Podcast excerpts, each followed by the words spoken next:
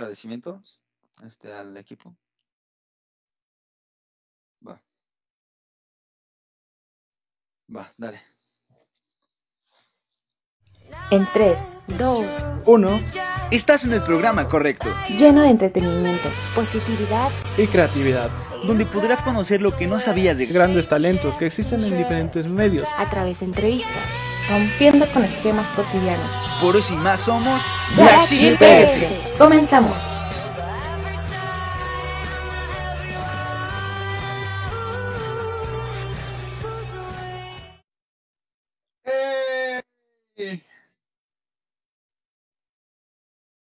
Black Sheep PS. Soy Ángel Hernández.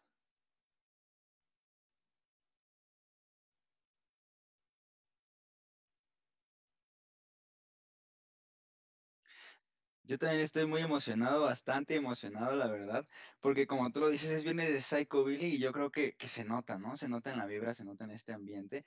Así que esperemos que disfruten muchísimo de este programa porque tenemos muchas sorpresas para ustedes. Antes de iniciar este programa, yo quiero agradecer al equipo de Black Sheep, que en este caso son de Paola y Johan, que se encuentran en la parte de producción, haciendo que este programa salga lo mejor posible para ustedes. También recuerden seguirnos en nuestras redes sociales, estamos en arroba Black Sheep guion bajo PS en Instagram y en Spotify, YouTube y Facebook como Black Sheep PS. Así que Susan, cuéntanos qué tenemos para el día de hoy.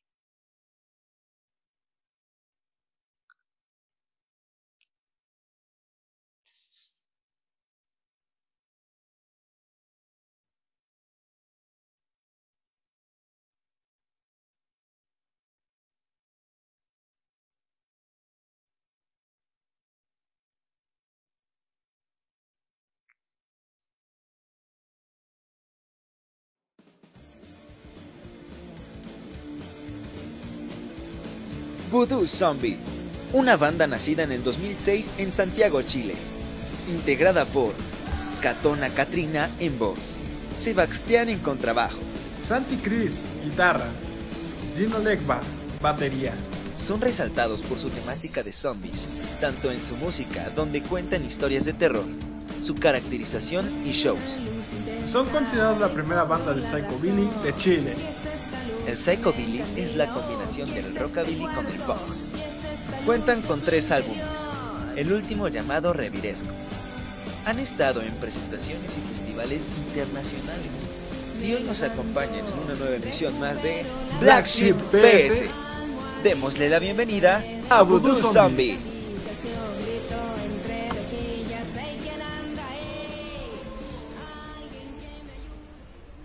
Pues ya están con nosotros.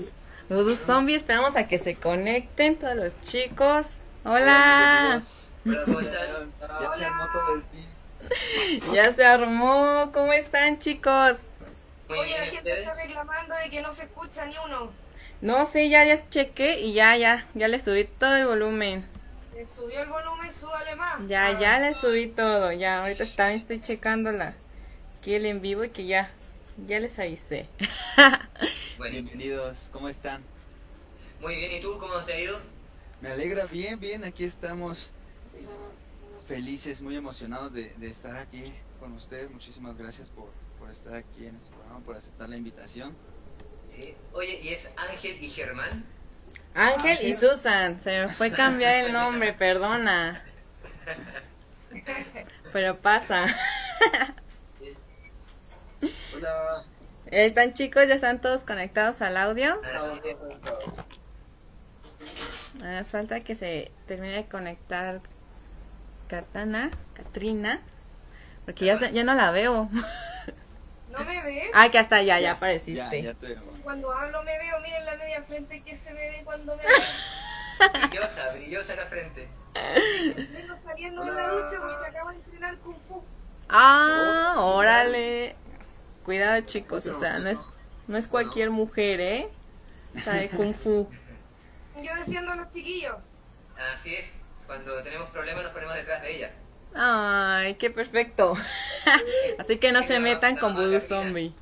No se metan con vos porque Pues perfecto, chicos, cuéntenos cómo les han ido en esta pandemia, que pues no es, ahora sí que no resultó de zombies, pero ahora sí que son zombies en pandemia. ¿Cómo les ha ido? ¿Cómo les ah, o sea, cómo les afectó positivo o negativamente? Mira, acabo de escuchar esta frase pero la voy- de otra persona, pero la voy a repetir. Yo nunca antes había eh, hecho el experimento de diferenciar entre la realidad y la ficción. O sea, uno vive viendo ficción en películas y todo eso, pero a veces la realidad supera en horrores a la misma ficción. Y bueno, lo estamos viendo. No solamente por las atrocidades de una pandemia y lo que ello conlleva y todas las muertes que hemos tenido alrededor de nosotros, porque acá en Chile todos hemos tenido algún muertito alrededor de nosotros. Porque Chile es un país muy pequeño, somos solamente 17 millones, no somos más que eso comparado a México que es prácticamente un continente para nosotros. Aquí todos conocen a alguien que murió. Pero no solo por eso sería atroz, sino que también por la por las reacciones de quienes administran el, pa- el país y la mala calidad humana, la mala calidad valórica que te puede mostrar a veces los peores horrores y las bajezas humanas más heavy que incluso puedas ver en cualquier película de horror. Exacto. ¡Ay, me pillaron! Estoy en modo Psycho Billy pijama. Perfecto. Es la moda, es la moda de ahora. Yo también estoy desnudo para abajo, miren. Ah, ya iba a subir la audiencia, ya iba a subir la audiencia. Sí. Oye, ahí la chiquilla abrió los ojos más, ¿cachaste? Que cuando. Hasta ya había subido la audiencia al full. Estamos presentables de la cintura para arriba, ya para abajo ya depende de, de nosotros, de la imaginación. Y es que últimamente nos hemos puesto siempre a estos días, ahora sí que en pandemia, ahora sí que la pijama ha sido, no sé si ustedes, pero ha sido como La mi traje, ándale, el traje de diario. Es como, pues no voy a salir, pues me pongo cómoda. Ay, ay, pues me pongo ¿Qué pasa con cómoda. güey? Sí, aquí o sea, dijo, sí, es verdad, es verdad. se emocionó. Hoy yo tenía un chihuahua y se murió. Ah. Se murió Qué triste Pascual. historia. Un saludo, ¿Se llama un saludo Pascual? al perrito Pascual que me anda penando por ahí. Pero ahí anda, eso sí, un zombie, un perrito zombie. Peneando. No, pues sí, esta época de cuarentena es ¿eh? bastante fuerte. Hasta ¿Quién el nombre tuyo, Catona Monstruosa en cuarentena? Sí, Ya ese hasta, soy hasta yo. se modifica ese nombre. Ese soy yo. Muy bien, Ese soy yo. muy bien. Pues, chicos, sabemos que el nombre de Voodoo Zombie viene de las películas de este género. Pero, ¿qué películas son sus favoritas de zombies? Ay, han cambiado, es que viven cambiando a medida que las voy viendo, viven cambiando. Vamos a actualizarnos, a ver, ¿cuáles son las que recomiendan? ¿Cuáles son las bacán que vi? ¿Ah? Pero es que siempre digo chao unos de deben haber Mira, más. como que tengo... Of the A mí me gustan Las mucho las, películas comedia con zombies. Las comedias con zombies me gustan. Y Comedia. al, al sex le gustan las, las con tetas y zombies. Uy, uy, hombre. Zombies. Oye, Oh, yeah. Las zombies tienen tetas y grandes. Con eso, bien servido con Tengo- eso. Tengo una, tengo una debilidad con esa parte fisiológica humana. Una, una fijación. Un poca zombies. teta cuando chico. dato curioso para que se apunten.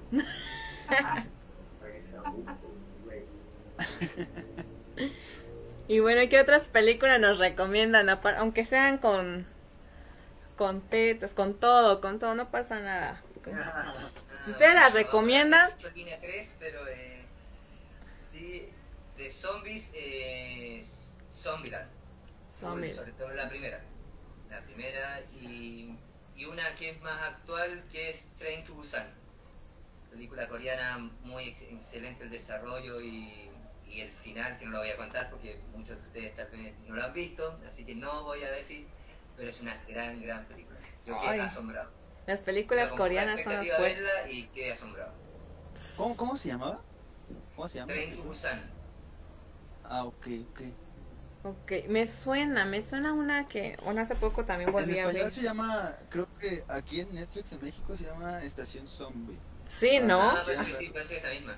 Sí, está buenísima, esa está buenísima. Sí. Me pone así como que los nervios en punta. Y saben, bueno, ahorita voy a, voy a, no sé, preguntarles, ustedes que les gusta mucho lo del el tema de zombies, hace poco me, me preguntaba que ahorita conociendo, pues, digamos, las fisiologías o cómo es que surgen los zombies, ¿usted, ¿ustedes creen que los zombies en la vida real deberían de correr o deberían de ser lentos? Depende del zombie, depende con qué. Porque ahí estaban los zombies de Coco de Rey que existieron en la vida real que sí corrían y sí mordían y tenían como rabia, eran como animales. Y he visto otros zombies ahí en, en bar de redes y otros bares que vivan. Sí, yo.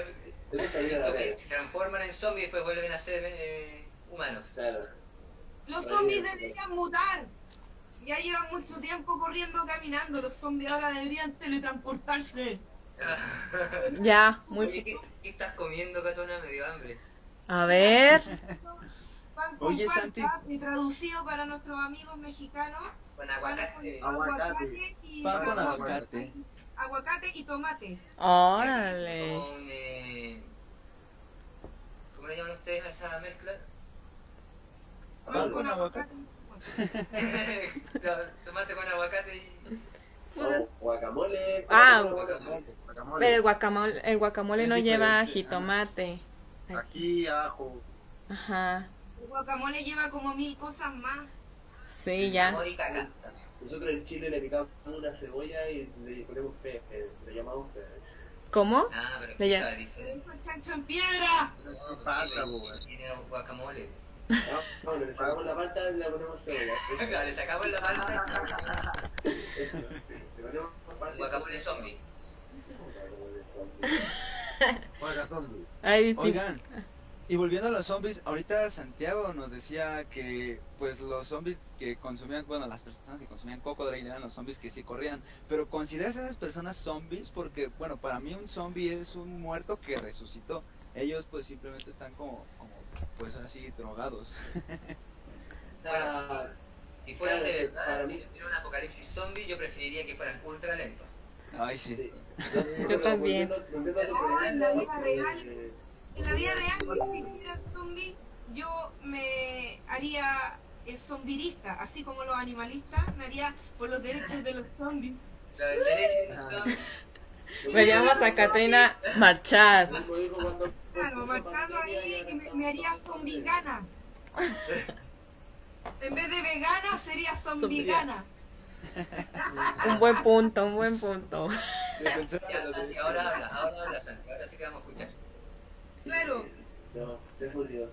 Ah, estábamos hablando de lo del de, de- que yo considero a los zombies muertos vivientes o muertos que regresan a la vida y el cocodrilo pues simplemente están drogados. Me estabas contestando esta pregunta. Ah, es que si que tuvieran como. Yo los consideraría zombies que perdieran como la voluntad.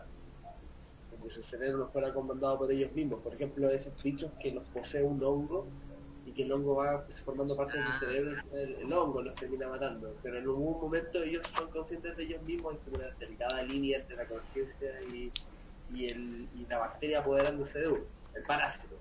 ¿sí? Un parásito.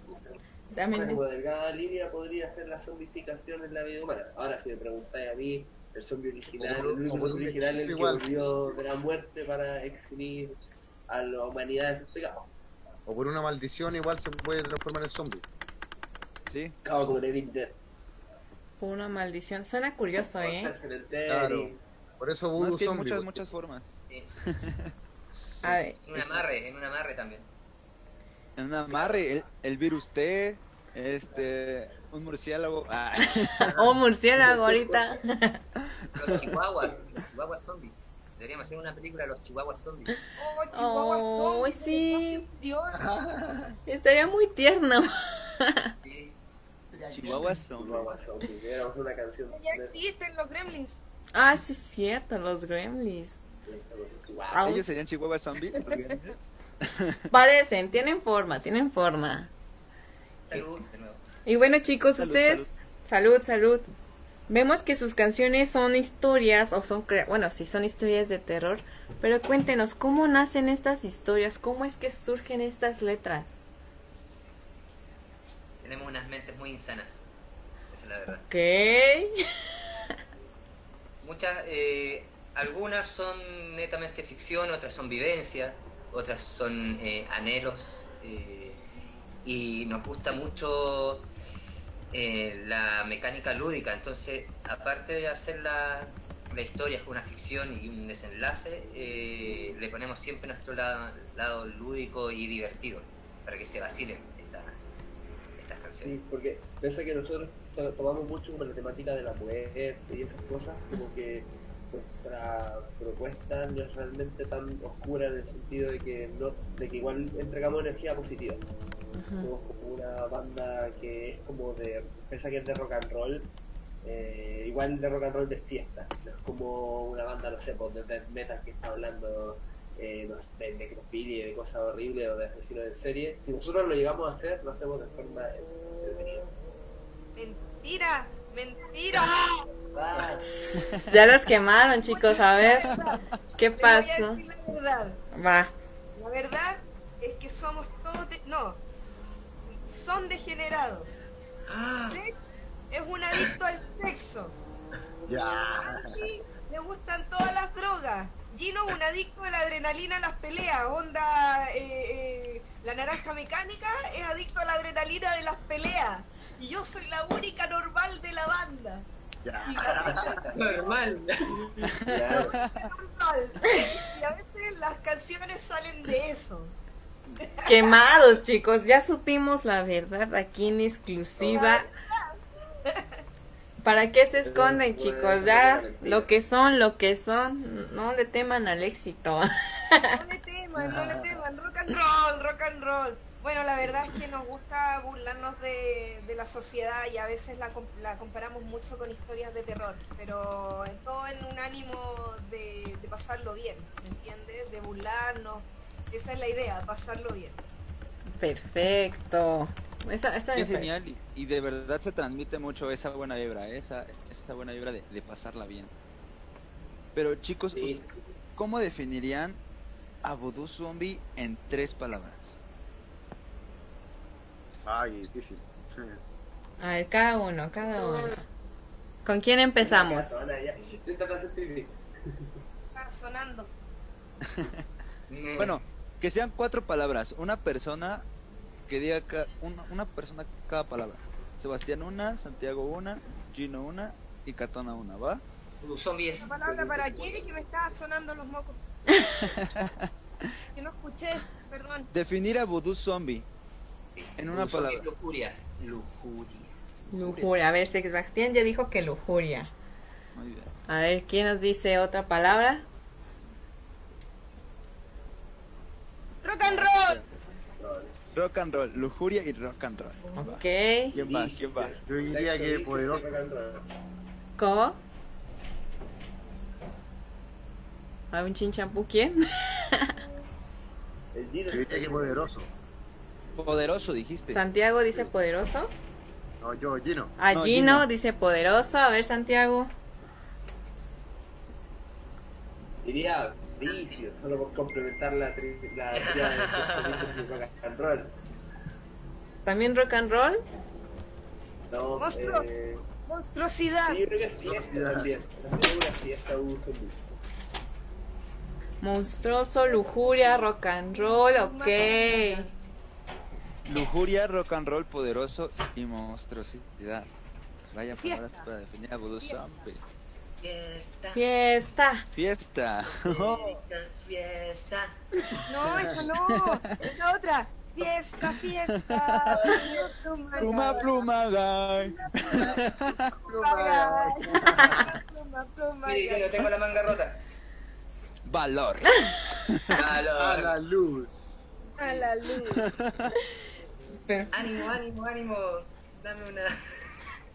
Qué buena vibra se cargan. Ay, no, nos llevamos una fiesta, chicos.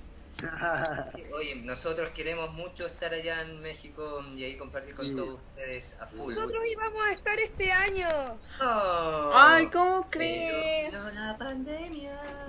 Bendita pandemia, caray, bendita. Es que no mal. Sí, no, no, ¿Qué? fue, No eh, mames, güey. Fue enero, marzo, enero, febrero, marzo, cuarentena y diciembre. Ya todo un año. Sí.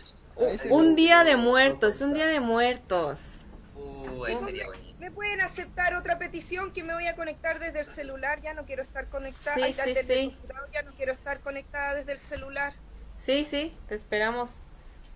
Ya no, pero no me voy a salir hasta hasta hasta haberme metido en el computador, así que Ok. acéptenme para salir del celular y así seguimos hablando. Ok, ok, esperamos aquí. Pero sí deberían de venir un día de muertos o una marcha zombie, que son de las que ya las hemos visto que ya han ido a tocar, marchas zombies. Así es. Ah, ya les llegó la noticia. Ya nos, ya nos, ya lo sabíamos y yo los conocía desde marchas zombies. Ay, les Sí, llegó el rumor. Bueno, sí. rumor. Cuéntenos. No, no es, no es solo rumor. Eh, estamos en conversaciones con zombicidas para ir a, la, a tocar a la Zombie Walk. De allá. De acá de México. Sí, para ir a tocar a la ¡Qué Zombie Walk. pero Estamos ahora recién en conversaciones ahí del, del líder, ahí del que la está llevando a zombicidas, El líder. del líder.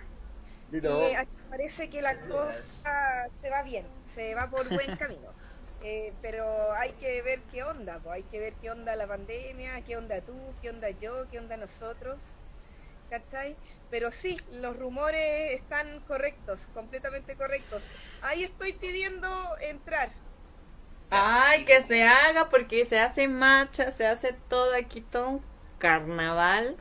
Y estaría súper cool. Y luego con su música va a retumbar al 100, se los aseguro, al 100. Ahí vamos a estar haciendo bailar a todos.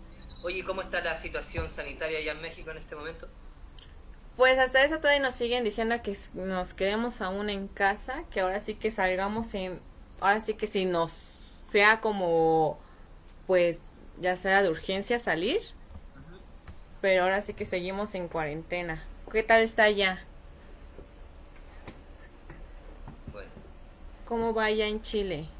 en Chile eh, la misma situación, solo que aquí se mezcla con la política que tratan de eh, controlar como, eh, desde que empezó esta revolución eh, social, entonces también está eh, falsean los números, los inflan eh, y tratan de meternos más miedo vez de incentivarnos a que ya podamos convivir. De hecho, nosotros tenemos toque Hay toque de queda. queda todavía. Sí. Aún hay toque de queda. Sí, sí está, sí está complicado y creen que ya Yo para... estoy conectada en dos partes. ¡Ah! ¡Tengo pesadilla! Ya, ya vimos que tenía... Ya me salgo de acá, me salgo de acá. Ya, lista, ahí. La tona la omnipresente. No, la cosa, la cosa ha estado, bueno, en Chile ha estado mal, pero porque la gente que administra este país la- lo administra mal, ¿cachai? Y bueno, eh, hay gente ahora que no solamente está sufriendo una pandemia viral, sino que también está sufriendo una pandemia social, está sin empleo y es mucha gente. eh, no se ha sabido eh, tomar políticas efectivas para el control y la contención. Nosotros sabíamos que la- el virus iba a llegar a Chile y de hecho Chile fue uno de los últimos lugares donde llegó. Pero como Chile, la gente que tiene dinero tiene muchos privilegios, llegó mucha gente adinerada y de estratos sociales más altos de sus viajecitos de Europa con el Mm. virus y como las autoridades chilenas nunca le han puesto freno a las malas conductas ni los antivalores de la clase alta. La clase alta en este país roba, puede incluso hasta atropellar a una persona y matarla y no ir a la cárcel por eso. Porque en Chile la gente de clase alta tiene muchos beneficios. Eh, la gente de clase alta llegó de Europa, llegó con el virus y llegó a sus trabajos y llegó a pasearse como por si nada de Chile Por el y el virus y desde ahí partió el problema de la mala administración de este país. O sea y ahora el problema de la mala administración ya está rebotando los estratos sociales más bajos que han sido los más afectados por la pandemia eh, la gente sin trabajo hay gente hay mucha gente sin trabajo hay mucha gente con real necesidad y lo que están usando son puras medidas parches que no constituyen políticas efectivas de resguardo social, sino que constituyen, por ejemplo, sacan plata de nuestras pensiones para endeudarnos a nosotros mismos, ¿entienden? O sea, eh, aprueban proyectos en que sacan plata de nuestras pensiones, plata que nosotros estamos guardando obligados, porque Obligados. la ley de pensiones acá en Chile es una Por mierda, perdonen, que- perdonen mi lenguaje tan coloquial, pero sacan de nuestras pensiones dinero para darnos ahora a todos los que no tienen trabajo y para que así se alimenten, ¿cachai?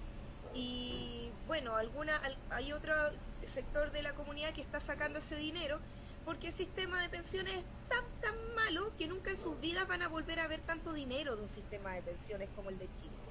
Y la- la gente la están empobreciendo más porque le quitan su dinero de la vejez para que se puedan alimentar ahora. Y eso no corresponde a una política social eh, de resguardo, corresponde a un Estado que a diferencia de México, otros estados de Sudamérica, es súper neoliberal, es como el neoliberalismo es como un capitalismo psicópata, es una sociedad capitalista psicópata, porque los capitalismos no son malos, ¿cachai?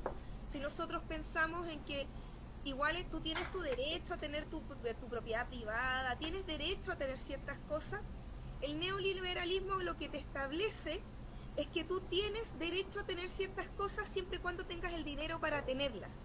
Pero sin embargo, no crea políticas, ¿cachai? Que, en los cuales sea tu derecho el tenerlas. ¿Me entiendes? A ver, ¿cómo les explico? Privatizan todo, hasta incluso lo que debería ser el deber de entregar de un Estado. ¿Cachai? Eh, privatizan todo lo que tiene que ver con educación, con cultura, está todo privatizado en Chile. En Chile tú no puedes entrar a un parque público bonito sin pagar. Para todo tienes que pagar. Incluso, no te miento, si es que en algunos lugares quieres respirar aire más limpio, también tienes que pagar. Y eso no es mentira. En Chile está todo extremadamente privatizado. Aquí este es el paraíso de los empresarios, porque es tan neoliberal este sistema que los empresarios cuando incluso tienen mucho dinero, ya les contaba, hacen lo que quieren, pueden ser pedófilos, pueden atropellar personas en la calle y van a estar libres. Este es el paraíso de la clase A. Así que el dinero es el que mueve todo, ¿no? Y como el dices, dinero aquí es, eh, y la ultra privatización. Y este sistema no es bueno. ¿Y por qué no es bueno? Porque se está viendo y se está empezando a flaquear ahora cuando pasan cosas como esta. O cuando pasan cosas con un estallido social potente donde la gente ya está cansada. ¿Tú sabías que acá en Chile la gente de clase media que tiene empresas no tiene la oportunidad de algún día esforzarse, esforzarse, esforzarse hasta tener mucho dinero? Porque las empresas grandes, cuando contratan un servicio de las empresas medianas y pequeñas, se toman la libertad incluso de pagarte por ese servicio a los 120 días de contratado el servicio. ¿Qué empresa pequeña y mediana se desarrolla y puede llegar algún día a pensar siquiera en tener más dinero y hacer crecer su empresa? En Chile las oportunidades no existen. Para las únicas personas que existen las op- oportunidades son para los mega empresarios. Entonces, Los nosotros absorben. Hemos vivido, hemos vivido eh, un Chile muy pandémico, con unas clases sociales de estratos más bajos mu- sufriendo mucho, mucho. Estamos viendo mucha hambre, estamos viendo muchas carencias, porque incluso hay gente que ni siquiera tiene el derecho al 10%, porque ni siquiera en Chile el, trabajo está tan precarizado que la ley laboral incluso tiene a gente tirando boletas y no con contratos de trabajo y eso significa que no tienen ni seguro médico ni guardan ni tienen derecho a guardar dinero para su pensión para su vejez ¿me entiende? entonces hay gente que ni siquiera tiene dinero de pensión para acceder al 10% no, si lo hemos pasado súper mal Chile ahora está en crisis, crítico, están quebrando tú ves alrededor, sales a las calles las tiendas están absolutamente quebradas, muchos locales están cerrando, en regiones también está pésimo, muchos locales han cerrado, han quebrado, ya y, las quiebra y, ya está, estamos mal, estamos mal en Chile. pero porque lo administran mal, no porque no solamente por una pandemia, sino que porque quienes están administrando este país lo hacen pésimo, pésimo, como que juran que este país es como una multinacional o algo así, no, no la administran como un Estado, intentan administrarla como una empresa multinacional. Y eso ha pasado en Chile. las pandemias son enfermedades muy sociales, entonces más importante que los médicos son las medidas políticas que toman las clases dirigentes, cómo se van a administrar las pandemias. En países como este, donde no hay ningún recuerdo social y nadie ve o por lo menos en los primeros meses, que son los más cruciales, nadie veló por la seguridad de las personas. Todas las personas salían a trabajar en horario punta, viajaban en un metro, porque aparte de nuestro sistema de transporte es ineficiente. Entonces la gente no puede tomar micro porque las micros llegan todas tarde, entonces se acumulan en el metro y de verdad son como una lata de sardinas. Imagínate lo que es eso para una pandemia. Las medidas de sanidad. La gente que ninguna persona que, que esté en el Parlamento o en el Congreso en nuestro país es consciente de eso. Entonces, nunca pensaron, hoy si tenemos un virus que se pega con contacto, eh, ¿qué vamos a hacer con el metro? Ni siquiera se le ocurrió. Entonces, eh, para hacer una diferencia, para hacer una diferencia, Corea, teniendo el virus al lado en China, primero decide cerrar las puertas, ¿cachai? De los aeropuertos y los que los, los coreanos que fueron llegando los controlaron al tiro, sin importar el estrato social. Acá en Chile no, no se controló a nadie a sabiendas de que había tremenda pandemia afuera. No se controló a nadie porque en su mayoría era gente que no iba a permitir ser controlada por su estrato social alto. ¿Me entiendes? En otros países eh, han habido resguardos sociales y políticas sociales para la gente que hace cultura. Sobre todo en Alemania. Angela Merkel lo que más se ha preocupado ha sido de la gente que hace cultura. Chile, en cambio, eh, la gente que hace cultura ahora está en un estado crítico, eh, ya no saben qué hacer. El nivel de desesperación de la gente que, los músicos, los que viven del teatro, de los cines, de todas estas cosas que es la cultura y el espectáculo, ya el nivel de desesperación ya lo estamos viendo y es algo realmente crítico y realmente lamentable. No, sí, eh, todo se ha hecho mal, todo se ha hecho mal en este país, todo mal como dices, es como es no estar preparados para estas circunstancias y chance o hay la posibilidad de que nunca lo esperaban, ¿no? Tanto económica, tanto política, social y sobre todo es la gente la que por decir los vendedores este de calle, los que están en calle, los que viven de las de otras personas son las que más les pesa este este cambio en el que te dicen no puedes salir si tu vida depende de tú salir, de ganarte ahora sí que el pan cada día, y que hay un gobierno en donde le dan la preferencia igual a las personas con dinero, porque a fin de cuentas en todos los países, en todos los lugares, lo que mueve pues es el dinero, quieras o no, si no tienes dinero, ahora sí que pues a trabajarle lo triple o lo cuádruple de lo que le estabas dando, pero ahora con la pandemia, que ahora surgen estos despidos, que no hay personas a donde tú puedas ofrecer tu producto, donde tú puedes comercializar, es un límite que, que no puedes, ahora de alguna manera, o que no puedes como quitar, no puedes manejar. Y como dicen, o sea, es, es una situación difícil y sí, igual los medios de comunicación siento que han este, ocultado ciertas cosas porque muy poco sabemos de esta situación que está pasando ahorita en el país de Chile. Y sé que no es... De, manipulación más que de comunicación. Exacto. Porque igual, o sea, puede ser que el amarillismo es el que venda más. Pero a fin de cuentas van a estar ocultando la verdad pues para comodidad de quienes lo dirigen, ¿no? De quienes están a cargo del manejo de todo este país. Y sé que también pues no es el único, que al fin de cuentas pues tratan de ocultar como el el, lo que no saben manejar o lo que no han podido manejar. Y sí es una situación bastante complicada y sobre todo para las personas que se encuentran pues viviendo afuera, que viven al día. Sí. Vaya, sí que fuerte. La verdad, esto que nos cuentan es pues bastante fuerte porque tienen razón, todo va en cuestión de, de administración. Pero pues la verdad, eh, yo creo que es mejor que, que lo estemos narrando o que lo estemos expresando a que solo le hagamos caso a las noticias, ¿no? Porque de todo va en cuestión de, de apariencia, ¿no? Nosotros quizá Bueno, no- mostramos cómo lo estamos viviendo y quizá en las noticias nos muestren otro lado diferente, ¿no? Eh, Otra realidad lo que Entonces, muestra. Otra realidad totalmente diferente. Entonces yo lo que les quiero expresar a todos es mucha fuerza para todos los hermanos chilenos, nuestras hermanas chilenas, mucha fuerza, esperemos que, que pues estén pasando una situación ahorita más tranquila, que la verdad esto en pandemia es un caos totalmente, no esperábamos tener esta pandemia, no esperábamos las consecuencias que iba a llevar y quizá que no iba a durar tanto tiempo, pero pues creo que muchas personas estamos pasando una situación difícil, así que mucha fuerza para todas las personas que están pasando una situación grave, una situación fuerte, mucha fuerza para todas esas personas porque pues hay que aguantar, hay que aguantar, eso es lo que nos caracteriza a la, la raza humana, ¿verdad? El aguante, el que, el que podemos sobrevivir y aguantar muchas, muchas, muchas cosas tan pesadas que hemos vivido en la humanidad. Pero, pues bueno, así está la cosa. Ya vamos a salir de esto, no hay problema, y vamos a estar en México ahí tocando la Zombie Walk. Sí, por Ojalá. favor.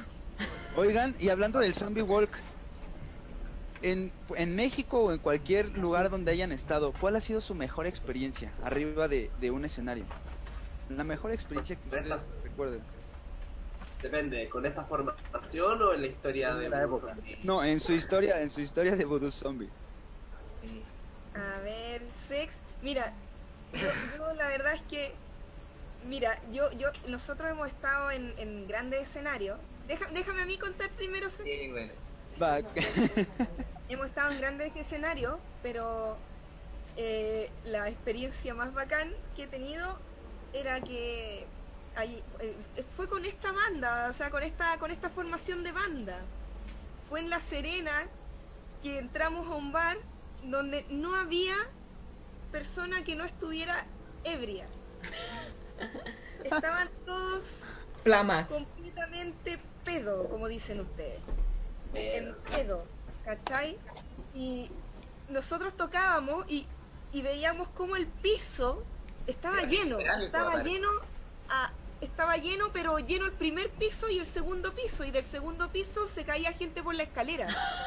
Estaba, estaba tan, tan, tan borracho y el piso era puro alcohol, ¿cachai? Concentrado que se estaba cayendo porque empezamos a tocar y sabes que nunca había tocado para tanto borracho juntos. Era una Fue.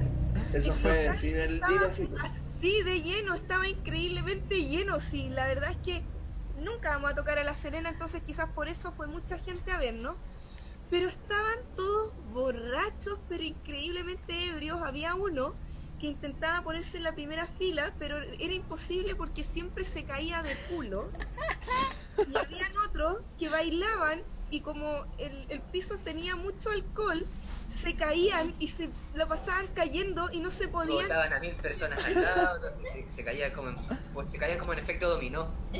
Claro, un- un- en una de esas se pusieron a bailar todo y se cayó uno y otro lo intentó levantar y se cayó y cayendo sucesivamente todos adelante. Era un- y yo, está, yo miraba para atrás a los chicos y yo decía, están todos borrachos, no hay alguien sobrio aquí, no hay nadie que esté normal. Estaban todos ebrios. Era una cosa increíble, pero era porque nos demoramos un poco a salir a escena y salimos muy tarde cuando ya estaban Ya todos, estaban pero- todos copas, ya estaban flamas.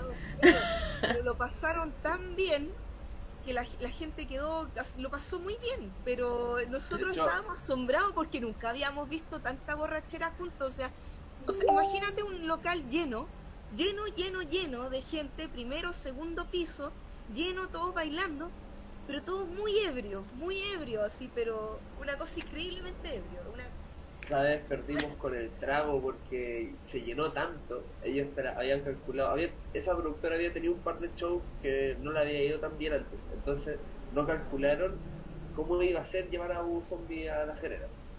Y les fue tan inesperadamente bien que se llenó y después fue como ya, que, nosotros tenemos la costumbre de que no bebemos alcohol hasta antes de tocar. Y después de tocar salimos con una sed terrible.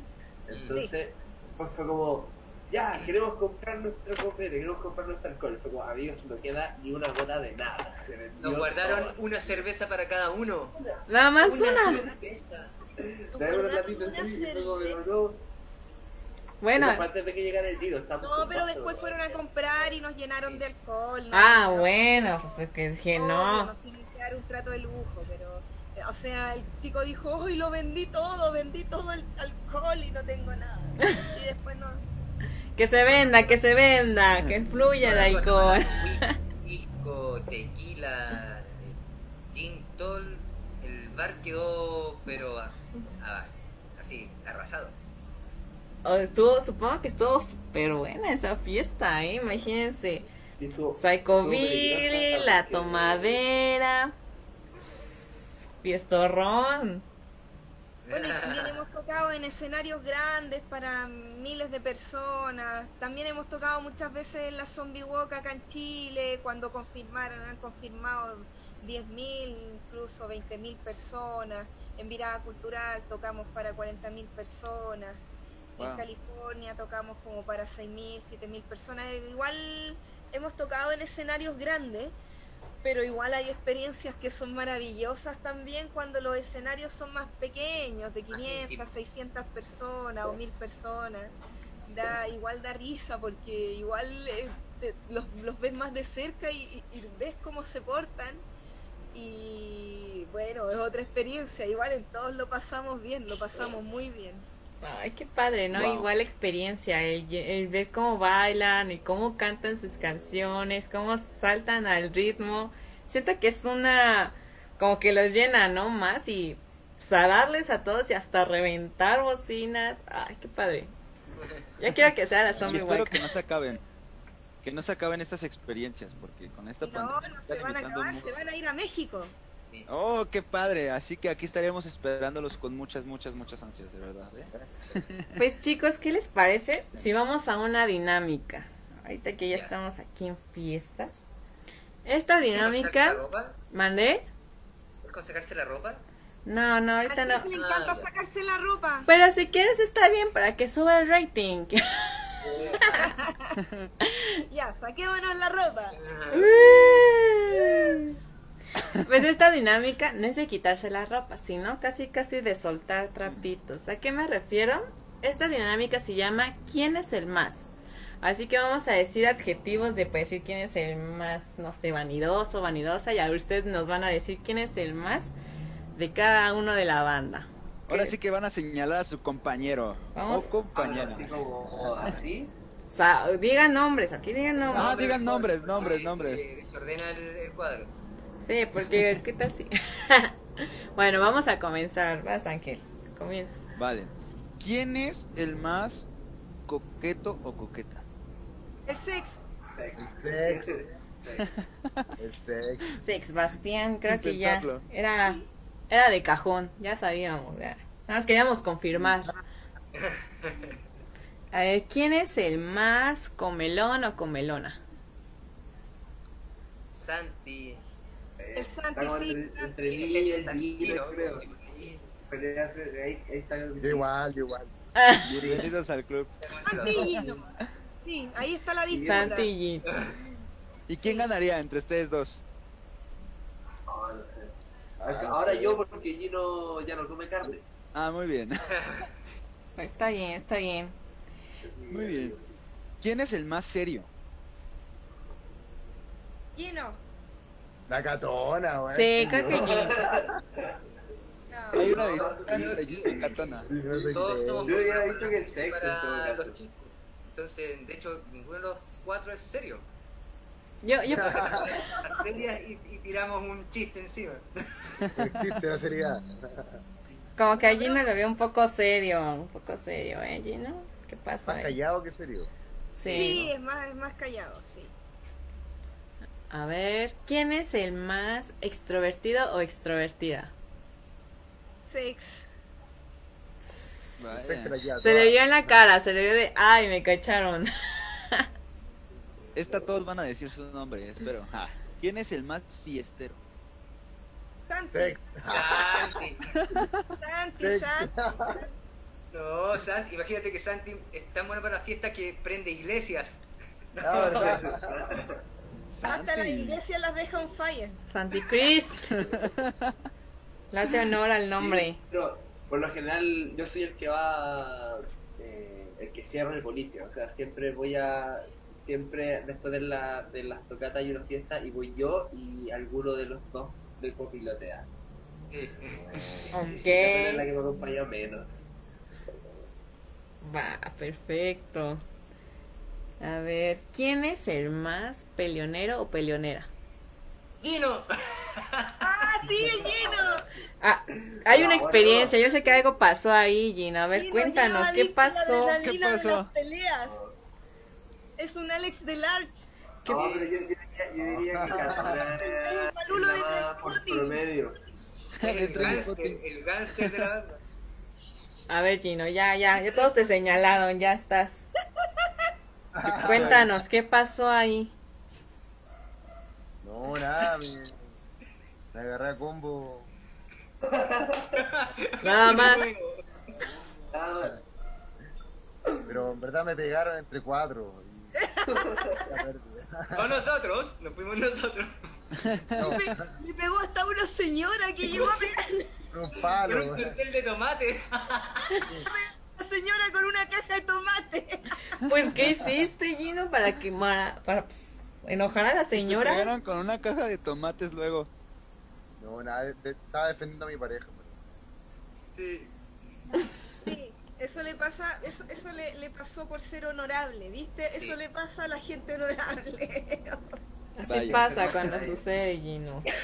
Pero pues ahí está la experiencia, ¿no? La señora con tomates nunca se olvida.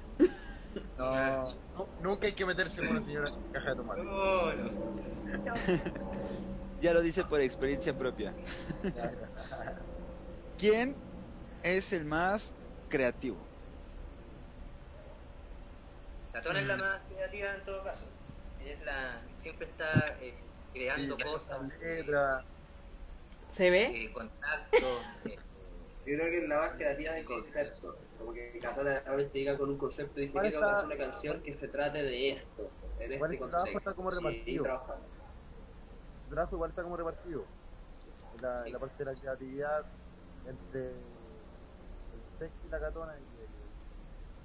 Todos colaboran, pero como que la que jala ahí es Catona, siento. y. que jala Sexy igual. de tirarnos. Jala- Bueno, esta canción mucho.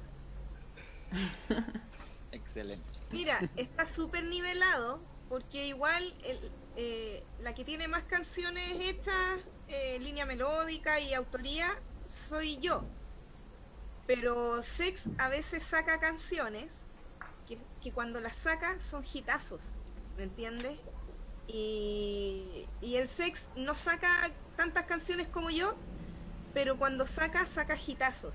Álbum, Entonces- con todo. Las mejores canciones de Voodoo son, son de sex, la- los hits Eh, más no grandes. todas, no todas, no todas. Bueno, amor, amor Pero- Psycho y No todo, no. Son ¿Ah? los más, Amor Psycho y Amantes Peligrosos son los nombres más potentes de Voodoo Zombie, a mi parecer. Mm, No.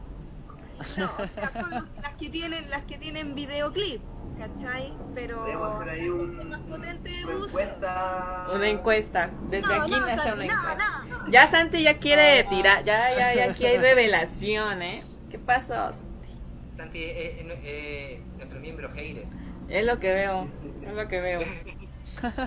No, la, la verdad es que Sexy tiene, tiene hitazos, saca pocos temas, pero cuando los sacas, saca hitazos. Es verdad. Pero yo también saco muchos temas. Y como saco más temas, es obvio que más de algunos sale hitazo también. ¿cachai? Pero veras. soy la que más produce. Pero igual ahora, eh, hace poco, o sea, no hace poco, sino que ya, ya llevamos como un año con esta conformación de banda y hemos decidido como empezar a repartir las responsabilidades creativas. Y eso ha sido algo mucho más entretenido de partida porque hay motivación porque ahora los derechos de autor van para los cuatro miembros de la banda, no para solamente para quien crea la canción. y eso genera mayor motivación al momento de componer. Entonces, al momento de componer, Santi puede llegar con una música o una letra, o Gino, o Sex, o yo, y al final los terminamos trabajando entre los cuatro porque la motivación está repartida entre los cuatro y además igual en el trabajo alguien llega con letra y Santi como que y Gino son como los más conocedores del tecnicismo musical, entonces ellos van haciendo arreglos, entonces ya la autoría ya es de los cuatro, ya no se puede hablar de letras o de canciones ya mías Individual. o de sex, sino que del Reviresco en adelante, que es el último disco, las autorías ya son de los cuatro. Claro, es que igual cada uno le va poniendo como de su cosecha. Por ejemplo, Claro. igual, además de tocar batería, toco armónica. Ah, Entonces, ahí sí, en sí, temas le, eh, le- le he estado poniendo armónica, hemos estado eh, incursionando en ese, en ese ámbito. Estamos reaccionando harto incluso. Sería bueno que escucharan lo que hemos hecho a Black últimamente. Como estamos experimentando con otras sonoridades y otros músicos. De hecho, si queréis, puedo, puedo tocar un poquito. ¿Puedo Sí, tocar un sí, poquito? sí. Échale. Échale. no larguí. Va, va, va. Vas, Gino, vas.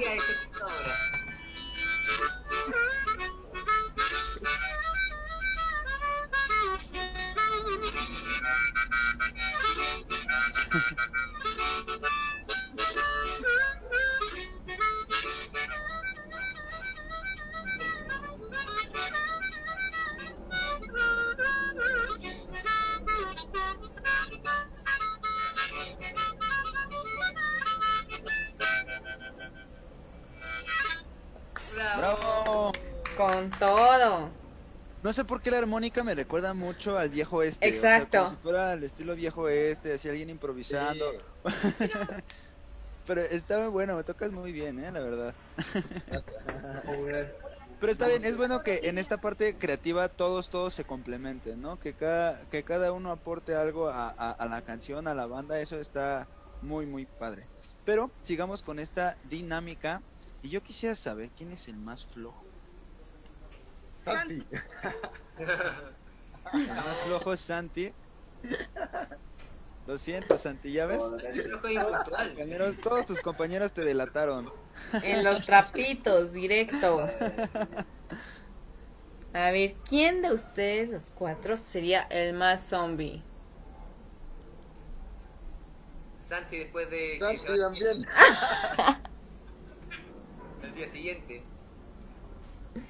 Ok, ok, como es flojo, pues ya parece que... Es la cruda, es la resaca. claro. Es la fiesta. Y bueno, esto creo que va de la mano con el coqueto, pero pues quisiera saber, ¿quién es el más rompecorazones? El sex. ¿El Sex también? Creo que sí. Muy bien, ya ves, Sex, tienes la fama de coqueto y de rompecorazones. Con razón el nombre, ¿eh, Sex? ¿Qué pasa? Sex Sí. Bastián. Muy bien. Me hago responsable emocionalmente. Soy sincero. Entonces ya saben, chicas. Un coqueto responsable, eso es todo. Suena bien. Oigan, ¿qué les parece si les leo un poquito los comentarios que nos Sí. están llegando aquí Ah, al en vivo?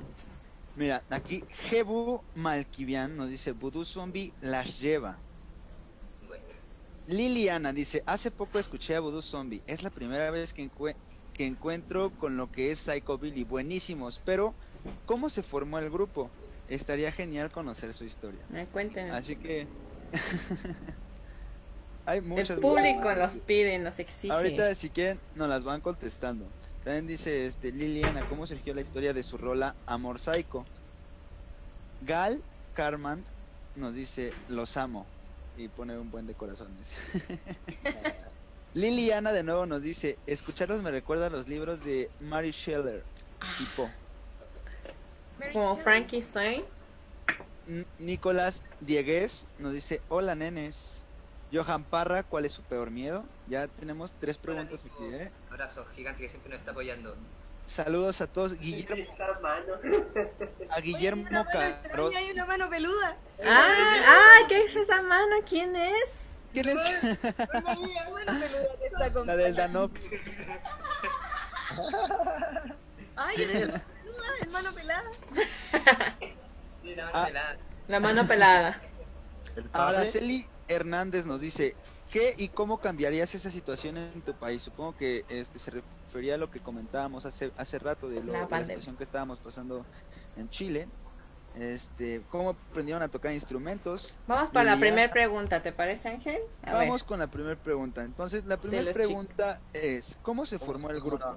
Estaría genial conocer su historia. Para mi cumpleaños invitamos a Sex a mi casa porque Sex publicó en internet que se había comprado un contrabajo y que quería hacer una banda Psychobilly y nosotros hace tiempo ya que escuchábamos Psychobilly y queríamos hacer Psychobilly también. Entonces por eso que para mi cumpleaños también está de aniversario la banda. Ah, sí, celebramos las dos cosas al tiro. Órale. Va, a ver, ¿qué, ¿cuál otra se, la otra pregunta cuál era, Ángel? ¿Cómo Sí, surgió me, la me perturba historia? esa mano, weón.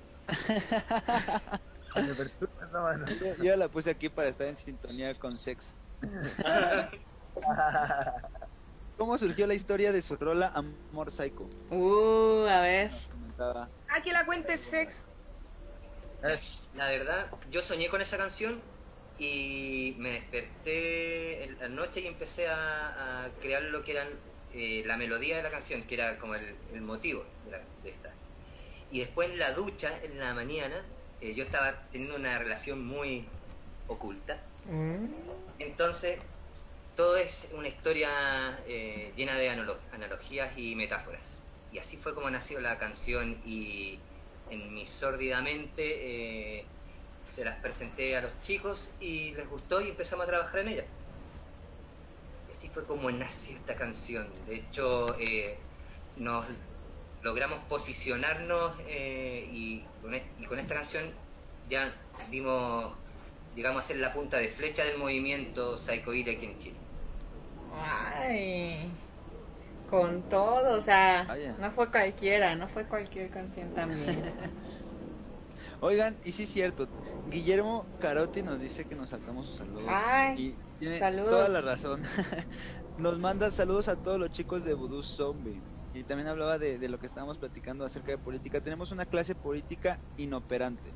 Es lo que lo que nos comenta Guillermo Carotti. Saludos, hermano. Saludos, que disfrutando de este programa. También saludos a Lucio Rojas, también nos están mandando saludos. Oh, saludos también. Muy bien. Y Johan Parra nos dice... Oye, Lucio Roja es gran director de terror en Chile.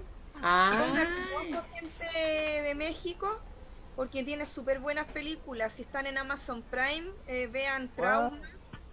Eh, tiene varias películas en Amazon Prime. Échenle un ojo, échenle un ojo. hay que checar a Lucio Rojas. De hecho, Lucio, acuérdate que nos ibas a enviar el link de la de Trauma para poder verlo.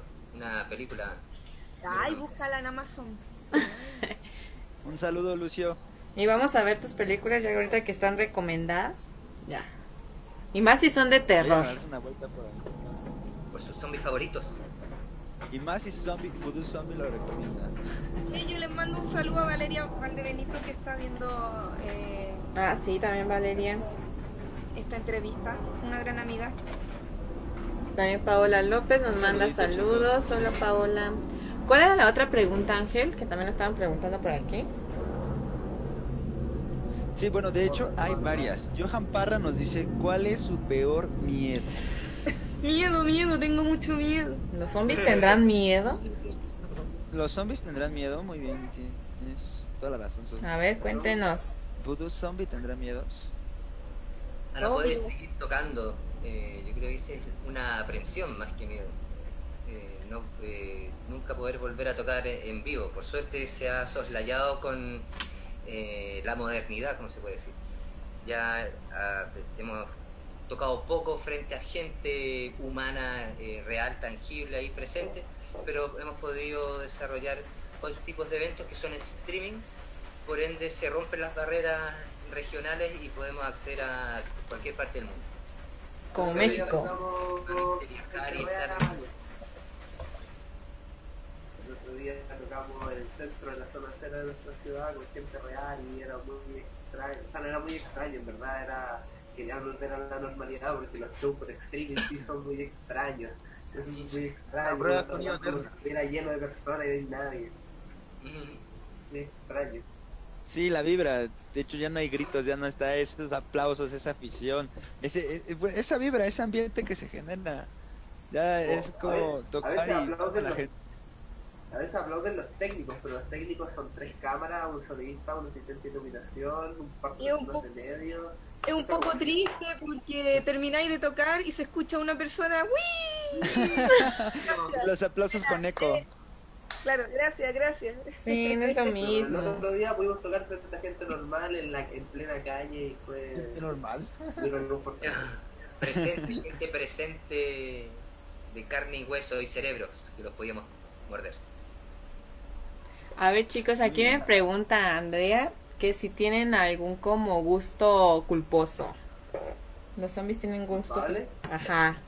Los vampiros. Ah, Como, Claro. así como no Los sé. zombies que nos gustan todos, los monstruos. Sí, puede ser que les guste. A algunos luego del rock no les gusta mucho el género de reggaetón.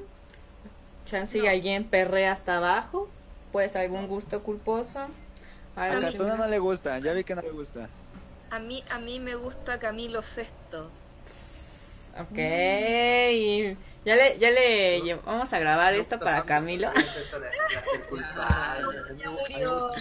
Ya murió. No, y murió. Pero aún así, no podemos grabar. Murió por sobredosis de Botox. Sí, de hecho no tiene mucho, ¿no? Que falleció. No sé si lo estoy... Claro. con- Ujú. ¿En serio te gusta mucho Camilo Sesto? O sea, no, si no me mata, pero me gusta Camilo Sesto. Y me gusta Elton John. Wow. Me gusta Elton John. De repente escucho Elton John en la, en la radio, en alguna parte, y digo, déjalo, déjalo. Y me. Ya, ya, ya. Desenmascarando a los zombies. que les gusta el John. ¿Tú, Gino, tienes algún placer culpable? Yo, eh, Sandro. Sandro, Sandro. Ok. Me gusta, me gusta. Sandro es rock and roll, qué onda. Sandro más limpio. No, no, no da tanto una vuelta a 360 todavía. Sandro es puro rock and roll. Ah, Claro. Rock and roll por cadena, pues. Sí, como cebollero, como le decimos a él, para cortar cebolla y... ¿Qué pasó Y ahí? llorar. Vamos, modo depresivos. ¿Y a ti, Santi? Oigan, A ver, falta todavía, Ah, falta Se-. Santi y Sex que nos digan sus gustos culposos. A No, ver, sí, ahí viene la otra pregunta. faltan sus... No, no, no, no, no se quieran escapar. Aquí todos parejos. A Santi le gusta Shakira. Sí, es Sí, me así. gusta Shakira, pero no... O sea, me gusta la primera Shakira hasta la loba. Después cuando se pone reggaetón, como que ya no me gusta nada. Pero ese no es un placer culpable, hay otros placeres más culpables. A ver, ¿cómo cuáles? Muchísimo más culpable. eh, hasta rojo ¿qué se puso. que, qué me gusta que me dé vergüenza que me guste? Eh, Alberto Plaza. No, Alberto Plata. El más fascista, el más fascista de todos los fascistas. Hoy, en el próximo ensayo le tiramos tierra encima. ¡Ah! Próximo ensayo. Uy, Tiene lindas canciones, pero es una persona... Muy fascista. Así pasa, así pasa. ¿Y a ti, Sex, Bastián? Uh, yo tengo varios. No sé, me gusta Mecano, me gusta, eh, que es una banda española, me gusta Rafael, Rafael de España, eh, Joaquín Sabina, eh, de hecho No, me gusta no Michael. Sembero, también que es un eh, artista que tiene una canción que se llama Maniac, Maniac. Ah, están buenas. o sea, para hacer ejercicio. The Maniac Man. Para, las, para los aerobics. No me dan ganas de hacer así. Esa una película, ¿no? Sí. Eh, Flashdance. Dance? No, no, no es Dance, no. Maniac. Es Flash Dance. sí. Es que toda la banda sonora de Flash Dance es muy buena. Me gusta también Buenavista Social Club, una agrupación eh, cubana. Eh, cuando era chico me gustaba China y O'Connor también. Ok, Eh, ok. gigante, así. Taylor Swift. Taylor Swift, ok, ok. Taylor Swift puede entrar, puede entrar. Celine Dion. Celine Dion. Ay, sí, a mí cuando niña me gustaban los New Kids on the Block. Oh.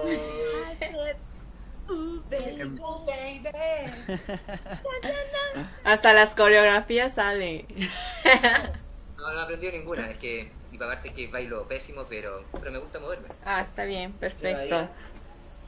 ¿Qué le gustó a. Bahía? A ustedes en México les llegó H. Bahía, ¿verdad? No. H. Bayan, no. ¿No? Ah, súper Hoy tiene que llegar allá algún día a. Sí, Si no, ah, ahorita lo escuchamos. Ahorita lo buscamos, lo buscamos. Que llega, llega. Oigan, Lucio A. Rojas nos dice, el link no se diga más. Dice que los chicos cuenten un poco manteniendo el misterio.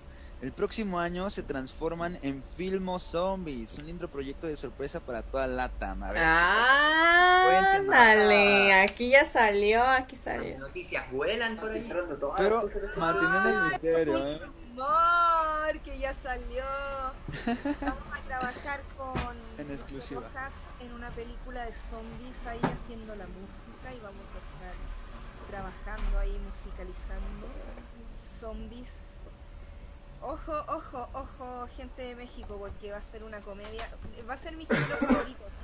Estamos más que motivados porque va a ser nuestro género favorito y es una comedia con zombies y va a estar, está muy buena y estamos ahí empezando a trabajar la musicalización del proyecto que se viene poderoso. Ok, suena, suena bien, suena tentador. Entonces Las estamos... malas lenguas dicen que Ubu Zombie también va a estar por ahí en el film. Oh, entonces es con todo este proyecto. Entonces, los, ahora sí que toda la información ya vamos a estar al pendiente, más al pendiente en sus redes sociales, cuando ya empiecen grabaciones, cuando empiece todo. Sí, espero que sí. Porque ya están pasando las redes aquí abajo, chicos, para que no se los olvide. Y pues sigan, estén al pendiente de, pues, de Voodoo Zombie para este filme que va a estar. Su- Suena, suena muy, muy no sé, no sé, no sé si me puedo como como qué, qué, qué proyecto, bueno, cuál sería como, no sé, el tema, o sea, sabemos que es de zombies, pero a ver cuál sería la trama, qué, qué va a pasar, qué canción, va a haber algún nuevo sencillo acaso. A ver canciones nuevas. Pero, pues quédense con esa, con esa cosa en la, en la mente, con esa idea en la mente. Con el continuará. Ya cuando salga ya verán si era lo que decía sus expectativas o no, pero yo la verdad espero que, que sea un buen proyecto, la verdad. Yo estoy muy emocionado de, de Lo es. verlo, de, de verlo, estoy este impaciente y pues que se mantenga ese misterio, chicos.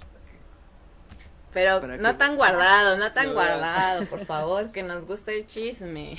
Pero es que ya, ya que, ya que el- porque seguramente, ¿quién, ¿quién hizo ese comentario? Seguramente fue Lucio. Sí. Así es. Ya que Lucio, que es el director, decidió publicarlo, es que nosotros nos tomamos la libertad de hablar de eso, porque nosotros somos súper Médicos. Tumbas. súper tumbas. Pero ya que Lucio lo dice, ahí nosotros, chicos, gente de México, se viene poderoso en términos de zombie el próximo año. Así que estén listos, around. estén listos, preparados porque se viene algo muy muy bueno. Aquí ya este un comentario que nos llegó. Hola, bellos zombies, nos dice Lu Ramírez, saludos desde Argentina. Uh, Saludos Lu. Ya queremos volver a Argentina. Ya, ya, ya Sí. urge un tour, ya, que se acabe la Urge un pandemia, un tour. ¿Sabes que yo tengo una noticia para Argentina? A ver, Lo que pasa es que Argentina tiene un personaje muy bacán que se llama Tarantulina, que es de, de una marca de ropa que se llama La Cripta, una marca de ropa y accesorios. El asunto es que eh, nosotros nos pusimos eh, en contacto con la cripta, hace mucho tiempo que tenemos contacto con la cripta y eh, le, sacamos una canción a la tarantulina. Y se viene bueno también porque va a ser una canción como que identifica que es como una pin-up tarántula. ¿Me entiendes? Tarantulina es un personaje muy hermoso, un personaje oscuro muy maravilloso. Y nosotros sacamos una canción que es la canción de Tarantulina. Así que para Argentina también se vienen buenas noticias con Tarantulina del horror. vienen con de volver para allá. tenemos muchas ganas de volver para allá, aprovechar de mandarle saludos a los amigos del MSTAP, a que nos ordenó esa vez allá, ir para allá fue una locura, fue como que terminamos de tocar y en una hora salía el avión de vuelta a Chile. Fue, como- fue todo muy extremo, fue llegar, tocar, así como vida de rock and roll. Pero tenemos muchas ganas de ir de nuevo y estar más tiempo, eh, dar más vueltas por ahí, conocer más. Es que ya urge un tour, chicos. Ya que acabe la pandemia y ya. Vamos a Sí, por favor, que acabe Es la necesario, ya es Ojalá. necesario. Necesitamos rock, punk, todos en nuestras vidas para sacar todo este estrés que nos ha ocasionado todo este show mundial. y cuéntanos, chicos, ¿cuál es la canción que más disfrutan tocar? Oh. El twist de la pin-up zombie. Ay, se me encanta. Está con el micrófono Todo el mundo lo quiere bailar. Que también es un hitazo, Santi. No tiene video, no, si quiere video. Indirecta, muy directa, Santi. ¿Qué Es que eso ya te demuestra que si tiene video o no tiene video es la cantidad de gente que lo ve o no. Entonces ya no influye que sea un hitazo o no, sino que influye que tenga video o no. Es la diferencia. En esta época es como un poco así, pero volviendo Bueno. al tema, ¿cuál es el tema Caso que, igual. que más disfrutamos? Yo creo que el que más disfruta el Gino tocar es Santa Muerte. Sí, me gusta. Ah, Sin duda, dice.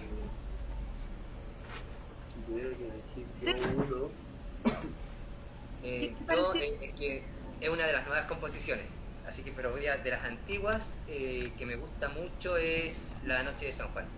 Mucho Yo, eso. eh, me gusta esa balada media romanticona, oscura. eh, aparte que Catona se desenvuelve full en, la línea vocal, entonces eh, encuentro que cuando hicimos esa canción, la, ya empezamos a tocarla, sentí que hubo un momento, un- se niveló a, mucho más eh, madura Por eso siempre me ha gustado. yo creo que la que a mí tengo dos opciones. La que más me gusta empezar a tocar, o sea, mi intro favorito es Amar tus peligrosos, porque siento que uno le empieza a tocar y como que la gente reconoce el riff y se vuelve loca. todo el día. Ah, esa es una buena rola también. La canción que más disfruto tocar entera es la nueva versión de Tierra de Zombies. Ah, sí, está muy bueno. Estamos tocando ahora de Tierra de Zombies y yo creo que la canción que más disfruto tocar así completamente en vivo eh, se genera, siempre se genera una energía tremenda y, y después cuando termina como que bueno ahora la estamos tocando pegada con pandemia pero cuando la tocamos y la terminamos en seco como que ahí la tocata no tenía una vuelta atrás porque todo es una locura Queda- todos los contagiados quedan peinados hacia atrás. claro Oye, Sex. Diga. Oye, Sex. Sí, sí. ¿Qué pareciera que estoy haciendo? Tomando té, cochino. Ah, bueno. Pensé que estabas tomando Ya sabíamos cosa. quién es el mal pensado de la banda.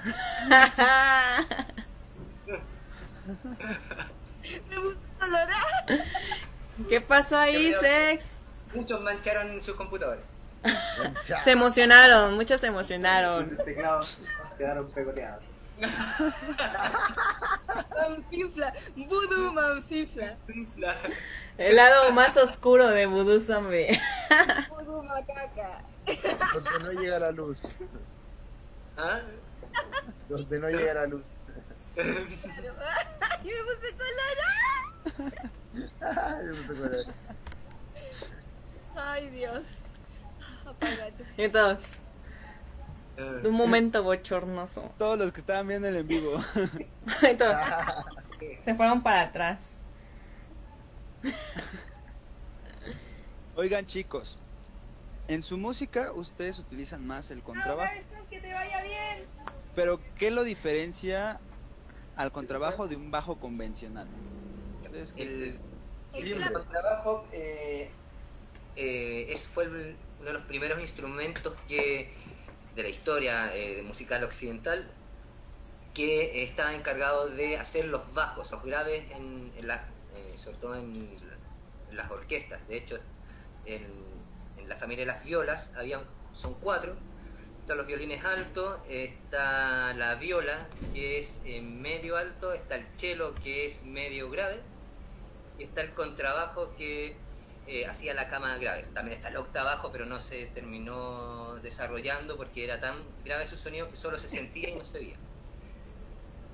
Y el contrabajo después eh, se ocupó para música más contemporánea o moderna, que ahí pasó para el jazz, eh, también en otros eh, más latino, a la salsa, mambo.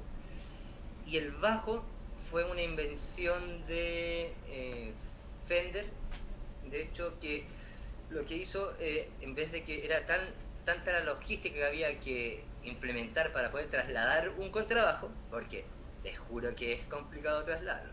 Sí, se ve, se ve el tamaño. Y lo- Más que lo la batería, al- más que la batería. formato de bajo, que era una guitarra con una octava más abajo, porque el contrabajo tiene dos octavas más abajo que El una bajo. guitarra. Y esa es la diferencia. Y el contrabajo es mucho más acústico, eh, sobre todo los contrabajos convencionales. Y, Lo otro y- que le aporta el contrabajo es la rítmica. sí, La rítmica. claro, en nuestro estilo le, también le aporta la rítmica, porque también hay percusión. Ok, interesante. Y es que es un dato que la verdad muchos desconocen, o sea, podemos escuchar y ver que es un instrumento, por ser ahora sí que de gran tamaño, pero igual no es como que, ajá, no podemos como ver cuál es la dificultad, porque nada más disfrutamos de la música y se ve que le está toque, pero sí tiene su nivel de dificultad y como dices, o sea, los trastes ya son más y es, pues también, ¿no? Como No tiene trastes. Sí, No, no, tiene que no están está demarcados los, eh, las posiciones. Ajá. Hay que ocupar memoria muscular, saber dónde están eh, y buscando también el sonido. Igual la orejita. Así es. No es cualquier cosa el contrabajo. Y ahora sí que sí es contrabajo este Con instrumento. trabajo para, para Mucho trabajo. Con trabajo. Con trabajo mucho. Soy el único músico con trabajo. ya como que los otros se quedan así de... mm, mm. También te van a hacer ahí pamba cuando se vean. Aparte que lo mejor es que uno se lo, lo puede montar. Ok. Ah, Catona ya se pone así, de, ya, ya fuiste. Chécate nada más de la Solo forma rompió el contrabajo. con Hoy una sí. cachetada. No, Sí. rompí el contrabajo con el culo. El culo, es que tiene- un culo musculoso así, chum, y se sienta arriba y de repente se así. ¡Ah! Lo que pasa es que cuando era una veinteañera, yo hasta me subía arriba del contrabajo y todo bien, y hacíamos piruetas con el sex. Y yo bailaba y me sentaba en el contrabajo y movía las patas para arriba, las tiraba para arriba, patita al hombro y todo. El asunto es que un día intenté volver a hacerlo, pero después de mucho tiempo y, y ya, había, eh, ya había empezado a entrenar y empecé como a desarrollar mucho músculo, ¿cachai? Y el músculo pesa. Y ¿cachai? Que casi quiebro el contrabajo. Entonces, eh, me senté y escuché y miré al sex y el sex así como ¡ah! como que me tiró así ¡ah! Con trabajo. ¡Ayuda, mamá! No, igual fue como así porque sonó ¡crack! y yo hice ¡ah! y después el sex ¡ah! ¿cachai? Fue una cosa así y ahí nunca más ya dije ya, ya, ya no es tiempo de, de Se cancela. Ya vamos a tener que pensar a hacer otras piruetas porque ya estoy muy musculina Está bien, está bien. El trasero es el trasero. Pero de que lo tenía bien hipertrofiado el trasero bien. Ahora con la cuarentena se anduvo cayendo un poco. pero. Ya volverá. Ya volverá ese trasero. Estaremos al pendiente. Claro. Y bueno, chicos, Pronto con más novedades. estaremos al.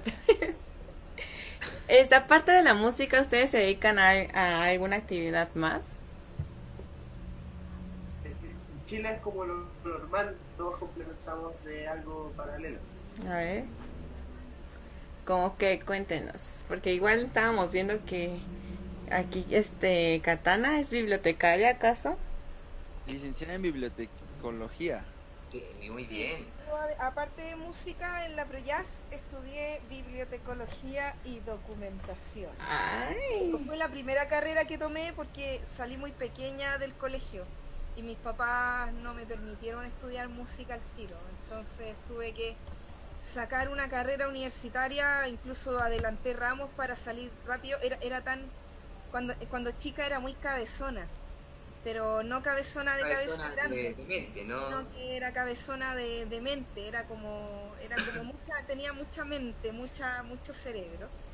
Y yo por lo general eh, no hago más de una cosa en mi vida desde chica, porque cuando era chica un doctor le dijo a mi mamá, hoy su hija tiene problemas, no se puede quedar quieta y hace muchas cosas a la vez, tiene que drogarla para que haga una sola cosa a la vez. Y mi mamá pensó y dijo, puta, si la drogo eh, le voy a atrofiar las neuronas, entonces le hago hacer muchas cosas a la vez.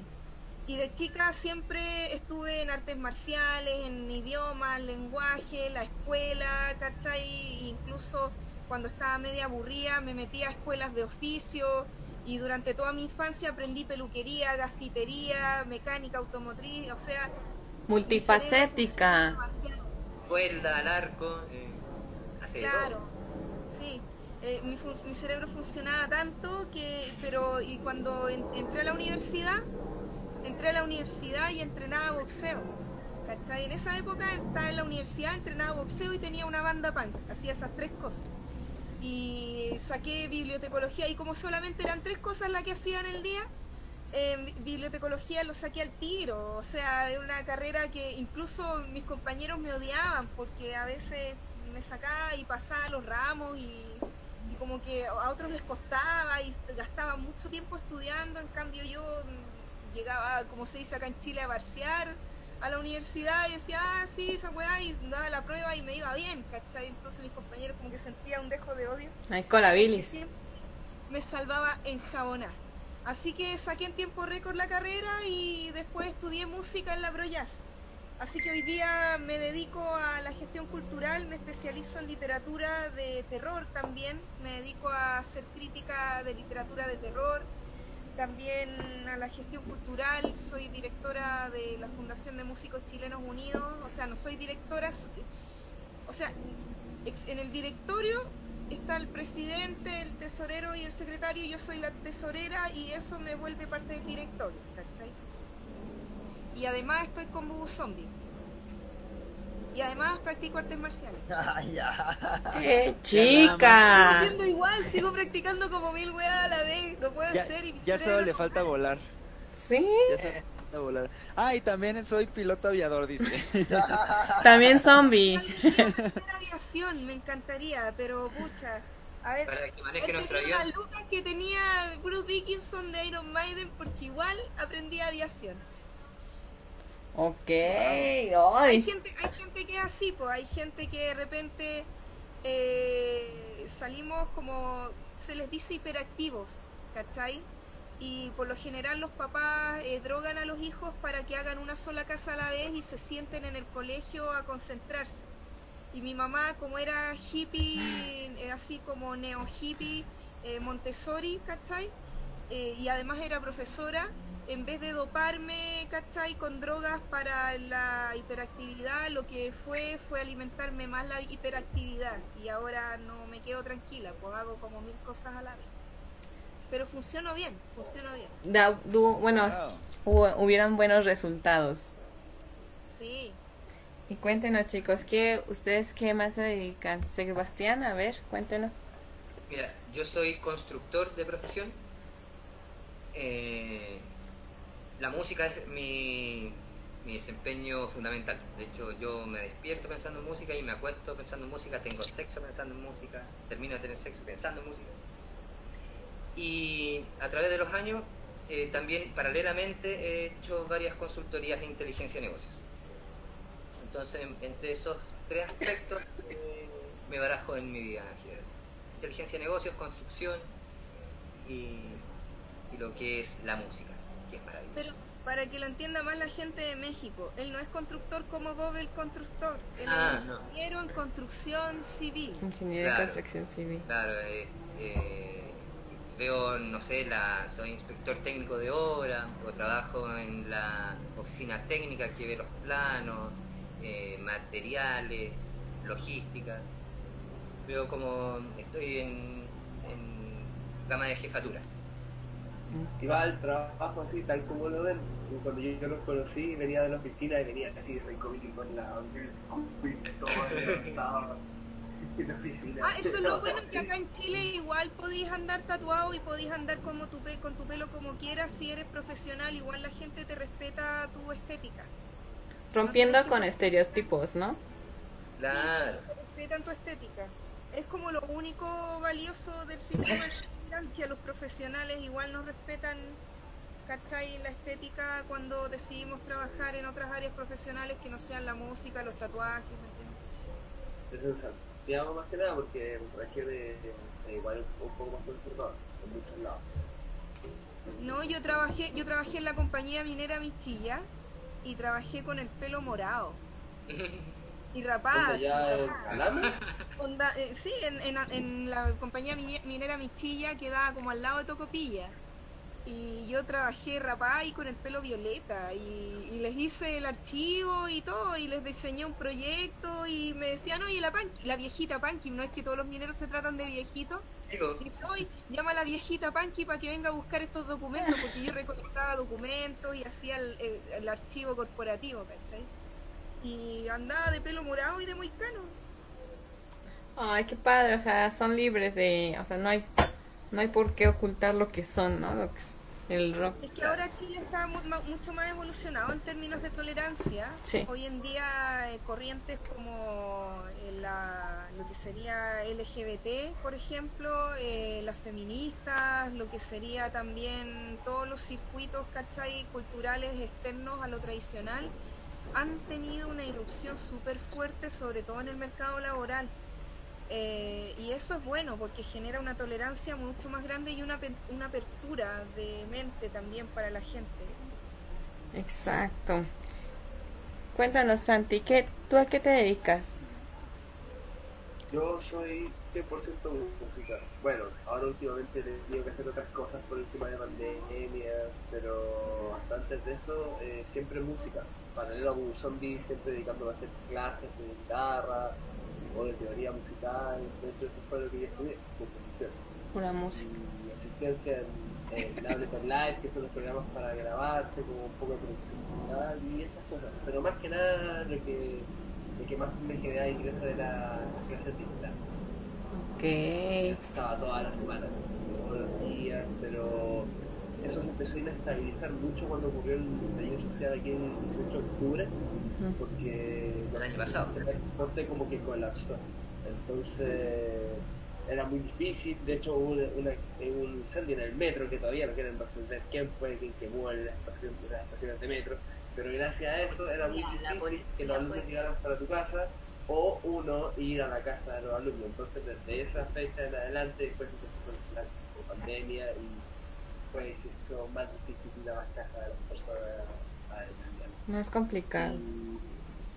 Igual lo, lo seguí implementando con pandemia, pero las cosas prácticas, como la técnica, como enseñarse eh, que tienen que ver con el sentido más que con la teoría, se vuelven más complicadas. No estar en tiempo real para las personas muy complicado, es más complicado de lo que parece. Entonces la, la dinámica de como de estudio se trunca un poco. Pero bueno, en resumen a eso me.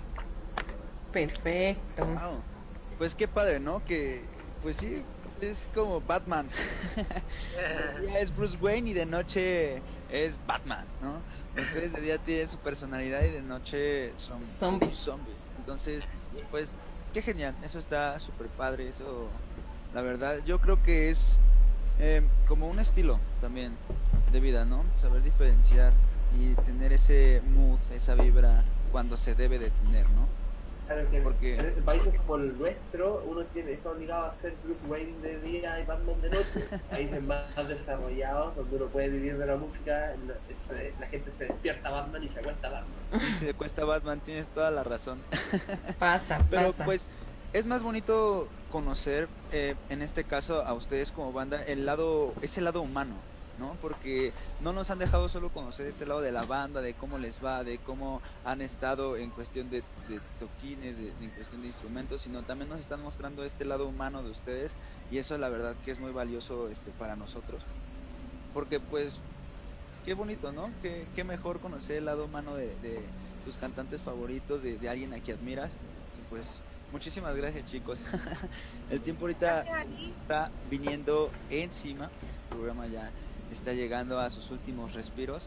Pero pues yo estoy feliz, la verdad, disfruté muchísimo de este programa, se me pasó el tiempo muy, Volando. Ya son casi dos horas y la verdad se me pasó el tiempo. Igual, no me había dado cuenta hasta que ahorita la producción está diciendo, ya se pasaron dos horas y nosotros así de... Ah". Es que la, la, plática está muy buena, la plática sin duda está muy buena y yo creo que si no hubiera tiempo nos quedaríamos platicando aquí todo el día o toda la noche. Hasta que el alcohol no... Hasta que nos acabe. Hasta que el alcohol nos consuma muy bien, así que hay que sacar las chelas de una vez. no es cierto. Estaría, estaría, un día que vengan, hay que festejar en grande. Ya tenemos que estarnos a full. Ya es seguro, ya tenemos... Que día en la noche va a tener sexo. Uno solo nomás que somos loser. ¡Ah! Pues al fin que ni quería. ¡Ah! Y no, grítate un zombie. Un vino un zombie. Pues vamos, ya sería suerte para la próxima. Sigan participando. No. Pues, Sigan participando, chicos. para el futuro podremos ser todos levantando la mano. sí, confíen en eso. Pues chicos, les agradecemos mucho el que nos hayan aceptado esta entrevista. Pues invitamos a todos los que nos están viendo a seguir sus redes sociales que están pasando aquí abajo y pues están al pendiente de nuevos pues proyectos como este firme, nuevas canciones, nuevos sencillos como los que nos comentaban para Argentina. Y pues ya que comiencen, ojalá muy pronto estos tours que ya vengan a México para, pues ahora sí que habíamos dicho la Zombie Wall, que se ponen bastante buenas y son muy emocionantes. Entonces, pues para que estén todos al tanto y pues empiecen a seguir a estos chicos y su música que la verdad nos pone siempre a bailar. Pues les agradecemos mucho su presencia, chicos. Ojalá tengamos algún futuro, pues otra otra entrevista también ya con varias películas, varios estrenos, como también nos habíamos enterado de Jorge Holguín que participaron en los soundtracks de Solos. Pues ahorita ya van nuevos proyectos, nuevos proyectos, que fluyan. Muchas gracias. una comedia con zombies. Uh. Sí, chicos. Muchísimas gracias nuevamente por aceptar la entrevista, por estar aquí con nosotros. Muchísimas gracias a todos ustedes que nos están escuchando, desde donde sea que nos estén escuchando, esperemos que hayan disfrutado este programa tanto como nosotros. Y pues recuerden seguirnos en nuestras redes sociales que estamos como arroba guion bajo arroba blackship-ps en Instagram, en Spotify, YouTube y Facebook estamos como blackship Así que terminando este programa, corran a las redes sociales también de Voodoo Zombie a conocer su trabajo si es que no lo conocen. Y si ya lo conocen, pues vayan a conocer las nuevas noticias que tienen. Ahorita nos acaban de decir de sus nuevos proyectos, así que estén al pendiente que nosotros aquí en Black también estaremos publicando para ustedes las nuevas cosas que tenga Voodoo Zombie. Pues los dejamos con esta. Ay, sí, los dejamos con. Perdón, Ángel. Pues los dejamos con Existencia Infernal. Y pues esto es todo. Los vemos para la próxima programa. Hasta la próxima. ¡Rojitazo!